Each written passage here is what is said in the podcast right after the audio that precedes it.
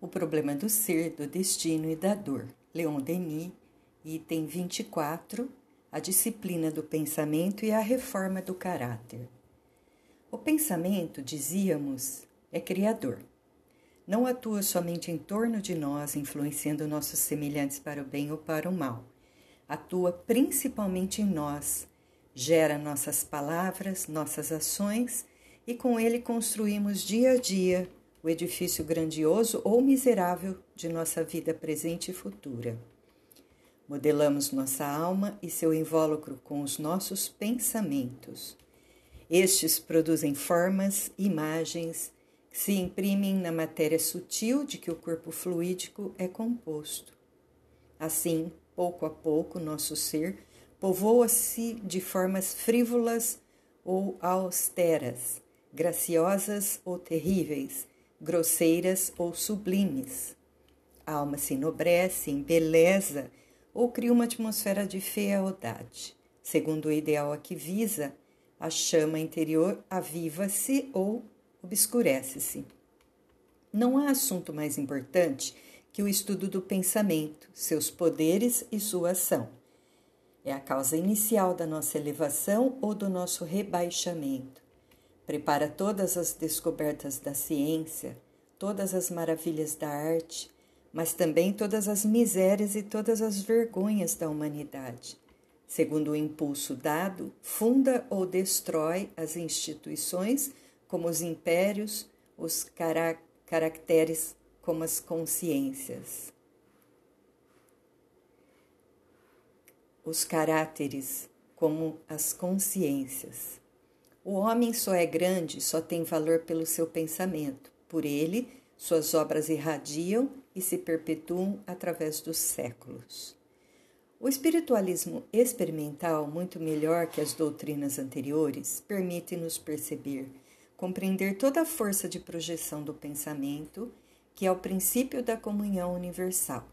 Vemo-lo agir no fenômeno espírita, que facilita ou dificulta seu papel nas sessões de experimentação é sempre considerável. A telepatia demonstrou-nos que as almas podem impressionar-se, influenciar-se a todas as distâncias, e é o meio de que se servem as humanidades do espaço para comunicarem entre si através das imensidades siderais. Em qualquer campo das atividades sociais, em todos os domínios do mundo visível ou invisível, a ação do pensamento é soberana. Não é menor sua ação, repetimos, em nós mesmos, modificando constantemente nossa natureza íntima. As vibrações de nossos pensamentos, de nossas palavras, renovando-se em sentido uniforme, expulsam de, no, de nosso invólucro os elementos que não podem vibrar em harmonia com elas. Atraem elementos similares que acentuam as tendências do ser. Uma obra, muitas vezes inconsciente, elabora-se. Mil obreiros misteriosos trabalham na sombra. Nas profundezas da alma, esboça-se um destino inteiro. Em sua ganga, o diamante purifica-se ou perde o brilho.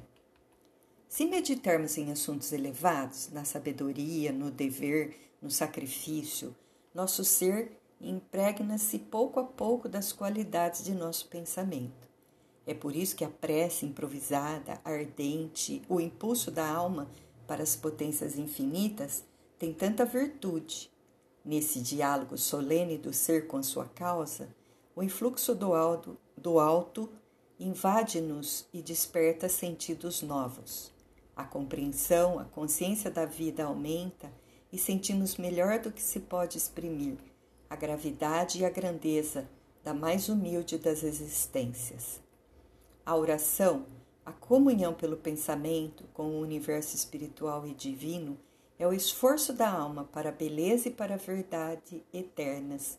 É a entrada por um instante nas esferas da vida real e superior, aquela que não tem termo. Se ao contrário nosso pensamento é inspirado por maus desejos, pela paixão, pelo ciúme, pelo ódio, as imagens que cria sucedem-se, acumulam-se em nosso corpo fluídico e o entenebrecem. Assim, podemos à vontade fazer em nós a luz ou a sombra, o que afirmam tantas comunicações de além-túmulo. Somos o que pensamos, com a condição de pensarmos com força, vontade e persistência. Mas quase sempre nossos pensamentos passam constantemente de um a outro assunto. Pensamos raras vezes por nós mesmos. Refletimos os mil pensamentos incoerentes do meio em que vivemos. Poucos homens sabem viver do próprio pensamento, beber nas fontes profundas, nesse grande reservatório de inspiração que cada um traz consigo, mas que a maior parte ignora. Por isso criam um invólucro povoado das mais disparatadas formas. Seu espírito é como uma habitação franca a todos os que passam. Os raios do bem e as sombras do mal lá se confundem num caos perpétuo. É o combate incessante da paixão e do dever, em que quase sempre a paixão sai vitoriosa. Antes de tudo, é preciso aprender a fiscalizar os pensamentos, a discipliná-los, a imprimir-lhes uma direção determinada, um fim nobre e digno. A fiscalização dos pensamentos implica a fiscalização dos atos, porque se uns são bons, os outros se loam igualmente, e todo o nosso procedimento achar-se-á regulado por uma concatenação harmônica. Todavia, se nossos atos são bons e nossos pensamentos maus, apenas haverá uma falsa aparência do bem e continuaremos a trazer em nós um foco malfazejo, cujas influências, mais cedo ou mais tarde, derramar-se-ão fatalmente sobre nossa vida. Às vezes observamos uma contradição surpreendente entre os pensamentos, os escritos e as ações de certos homens, e somos levados por essa mesma contradição a duvidar de sua boa-fé, de sua sinceridade. Muitas vezes não há mais do que uma interpretação errônea de nossa parte. Os atos desses homens resultam do impulso surdo dos pensamentos e das forças que eles acumularam em si no passado suas aspirações atuais mais elevadas, seus pensamentos mais generosos, traduzir-se-ão em atos no futuro. Assim, tudo se combina e explica quando se consideram as coisas do largo ponto de vista da evolução, ao passo que tudo fica obscuro, incompreensível, contraditório com a teoria de uma vida única para cada um de nós. É bom viver em contato pelo pensamento com os escritores de gênio, com os autores verdadeiramente grandes de todos os tempos e países, lendo, meditando suas obras, impregnando todo o nosso ser da substância de sua alma. As radiações de seus pensamentos despertarão em nós efeitos semelhantes e produzirão com o tempo modificações de nosso caráter pela própria natureza das impressões sentidas. É necessário escolhermos com cuidado nossas leituras, depois amadurecê-las e assimilar-lhes a quintessência. Em geral, lê-se demais, lê-se depressa e não se medita. Seria preferível ler menos e refletir mais no que se leu. É um meio seguro de fortalecer nossa inteligência, de colher os frutos da sabedoria e beleza que podem conter nossas leituras. Nisso, como em todas as coisas, o belo atrai e gera o, o belo atrai e gera o belo, do mesmo modo que a bondade atrai a felicidade, como o mal atrai o sofrimento. O estudo silencioso e recolhido é sempre fecundo para o desenvolvimento do pensamento. É no silêncio que se elaboram as grandes obras. A palavra é brilhante, mas degenera demasiadas vezes em conversas estéreis, às vezes maléficas. Com isso, o pensamento se enfraquece e a alma esvazia-se. Ao passo que na meditação o espírito se concentra, volta-se para o lado grave e solene das coisas. A luz do mundo espiritual banha-o com suas ondas. Há em volta do pensador grandes seres invisíveis que só querem inspirá-lo é à meia luz das horas tranquilas ou então à claridade discreta da lâmpada de trabalho que melhor podem entrar em comunhão com ele. Em toda parte e sempre uma vida em toda parte e sempre uma vida oculta mistura-se com a pessoa. Evitemos as discussões ruidosas, as palavras vãs, as leituras frívolas. Sejamos sóbrios em relação aos jornais, pois a sua leitura, fazendo-nos passar continuamente de um assunto para outro, torna o espírito ainda mais instável. Vivemos numa época de anemia intelectual que é causada pela raridade dos estudos sérios, pela procura abusiva da palavra pela palavra, da forma enfeitada e oca e principalmente pela insuficiência dos educadores da mocidade. Apliquemo-nos a obras mais substanciais, a tudo o que pode esclarecer-nos a respeito das leis profundas da vida e facilitar nossa evolução. Pouco a pouco, edificar-se-ão em nós uma inteligência e uma consciência mais fortes, e nosso corpo fluídico iluminar-se-á com os reflexos de um pensamento elevado e puro.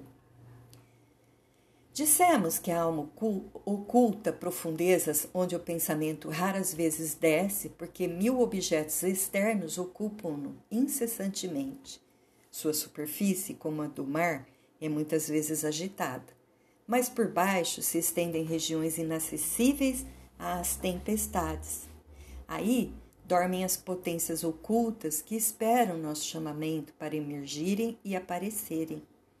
O chamamento raras vezes se faz ouvir e o homem agita-se em sua indigência, ignorante dos tesouros inapreciáveis que nele repousam.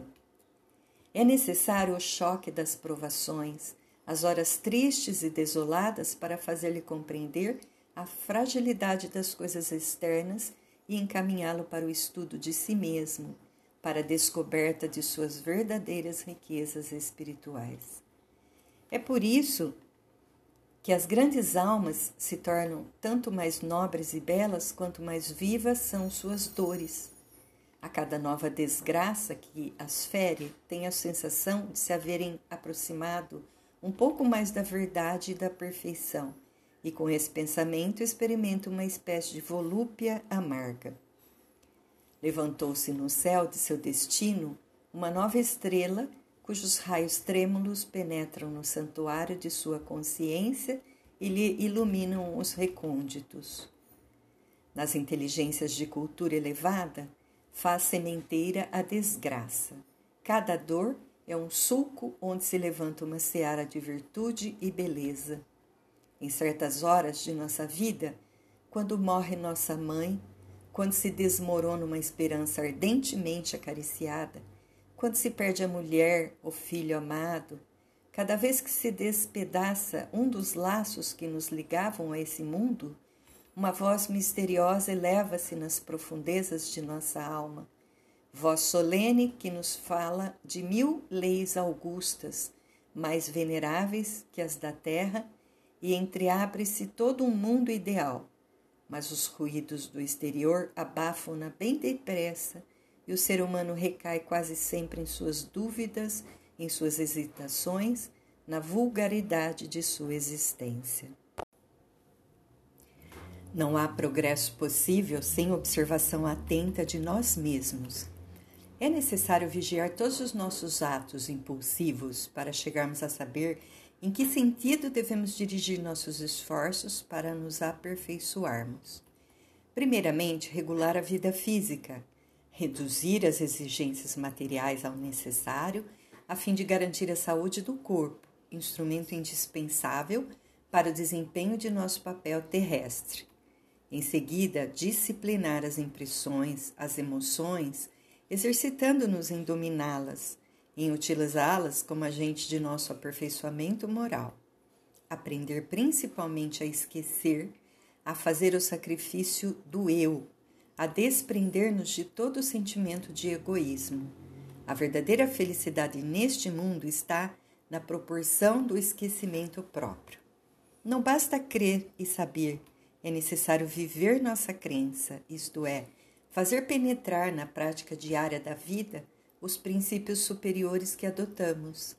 É necessário habituarmos-nos a comungar nosso pensamento e, pelo coração com os espíritos eminentes que foram os reveladores, com todas as almas de escola que serviram de guias à humanidade, viver com eles numa intimidade cotidiana, inspirando-nos em suas vistas e sentir sua influência pela percepção íntima que nossas relações com o mundo invisível desenvolvem. Entre essas grandes almas, é bom escolher uma como exemplo, a mais digna de nossa admiração, e em todas as circunstâncias difíceis, em todos os casos em que a nossa consciência oscila entre dois partidos a tomar, inquirirmos o que ela teria resolvido e procedermos no mesmo sentido. Assim, pouco a pouco, iremos construindo, de acordo com esse modelo, um ideal moral que se refletirá em todos os nossos atos. Todo homem, na humildade e realidade de cada dia, pode ir modelando uma consciência sublime. A obra é vagarosa e difícil, mas para isso são-nos dados os séculos. Concentremos, pois, muitas vezes nossos pensamentos para dirigi-los pela vontade em direção ao ideal sonhado. Meditemos nele todos os dias, à hora certa de preferência pela manhã, quando tudo está sossegado e repousa ainda a nossa volta neste momento, a que o poeta chama a hora divina, quando a natureza, fresca e descansada, acorda para as claridades do dia. Nas horas matinais, a alma, pela oração e pela meditação, eleva-se com mais fácil impulso até às alturas donde se vê e compreende que tudo a vida, os atos, os pensamentos, está ligado a alguma coisa grande e eterna e que habitamos um mundo em que as potências invisíveis vivem e trabalham conosco. Na vida mais simples, na tarefa mais modesta, na existência mais apagada, mostram-se então faces profundas, uma reserva de ideal, fontes possíveis de beleza. Cada alma pode criar com seus pensamentos uma atmosfera espiritual tão bela, tão resplandecente como as paisagens mais encantadoras. E na morada mais mesquinha, no mais miserável tugúrio, há frestas para Deus e para o infinito. Em todas as nossas relações sociais, em nossas relações com os nossos semelhantes, é preciso lembrarmos-nos constantemente de que os homens são viajantes em marcha ocupando pontos diversos na escala da evolução pela qual todos subimos. Por conseguinte, nada devemos exigir, nada devemos esperar deles que não esteja em relação com o seu grau de adiantamento. A todos devemos tolerância, benevolência e até perdão, porque se nos causam prejuízo, se escarnecem de nós e nos ofendem, é quase sempre pela falta de compreensão e de saber resultantes de desenvolvimento insuficiente. Deus não pede aos homens senão o que eles têm podido adquirir à custa de lentos e penosos trabalhos. Não temos o direito de exigir mais. Não fomos semelhantes aos mais atrasados deles? Se cada um de nós pudesse ler em seu passado o que foi, o que fez, quanto não seria maior nossa indulgência para com as faltas alheias? Às vezes também nós carecemos da mesma indulgência que lhe devemos. Sejamos severos conosco e tolerantes com os outros. Instruamo-los, esclarecemo-los, guiemo-los com doçura. É o que a lei de solidariedade nos preceitua.